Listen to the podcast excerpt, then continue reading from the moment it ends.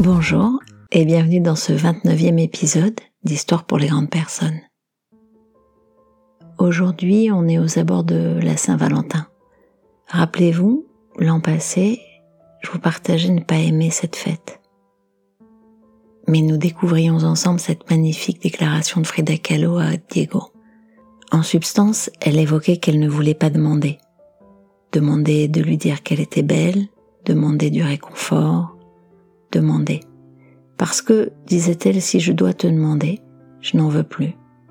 J'aurais tendance à épouser ce point de vue, même si une amie thérapeute me disputait me disant qu'elle n'en finissait pas de voir des couples qui se déchirent à force de penser que l'autre doit savoir, doit deviner s'il vous aime.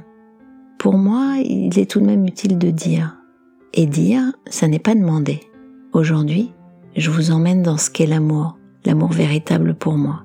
Il est celui qui devrait, à mon sens, nourrir toute relation amoureuse, amicale, fraternelle. Écoutez, écoutez le sens, écoutez le fond, l'esprit. Écoutez comme ce texte est juste et beau, comme il est juste beau. Aujourd'hui, il est question d'un petit prince et d'une rose, et c'est d'ailleurs le petit prince qui démarre. Je t'aime, dit le petit prince. Moi aussi je te veux, dit la rose. Ce n'est pas pareil, répond le petit prince. Vouloir, c'est prendre possession de quelque chose, de quelqu'un. C'est chercher chez les autres ce qui peut remplir nos besoins personnels d'affection, de compagnie.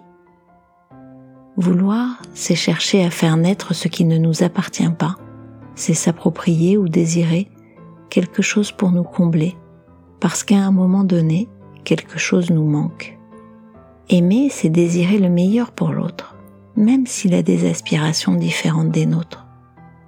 Aimer, c'est permettre à l'autre d'être heureux, même si son chemin est différent du mien. C'est un sentiment désintéressé qui naît d'un don de soi. C'est se donner entièrement à partir de notre cœur. Quand on aime, on donne sans rien demander en échange, pour le simple et pur plaisir de donner.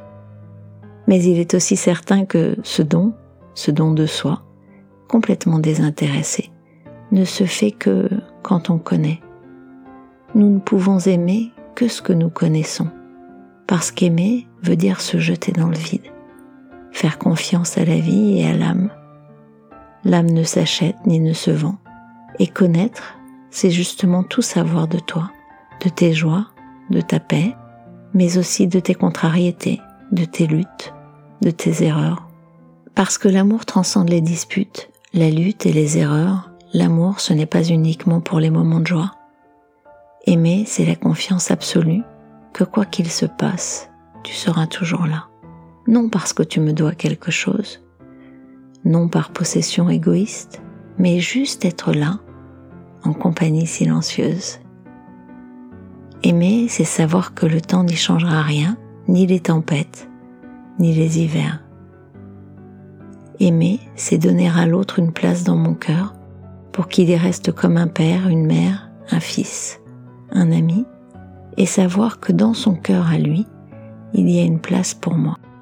Donner de l'amour ne vide pas l'amour, au contraire, il l'augmente. La manière de donner autant d'amour, c'est d'ouvrir son cœur et de se laisser aimer j'ai compris, dit la rose.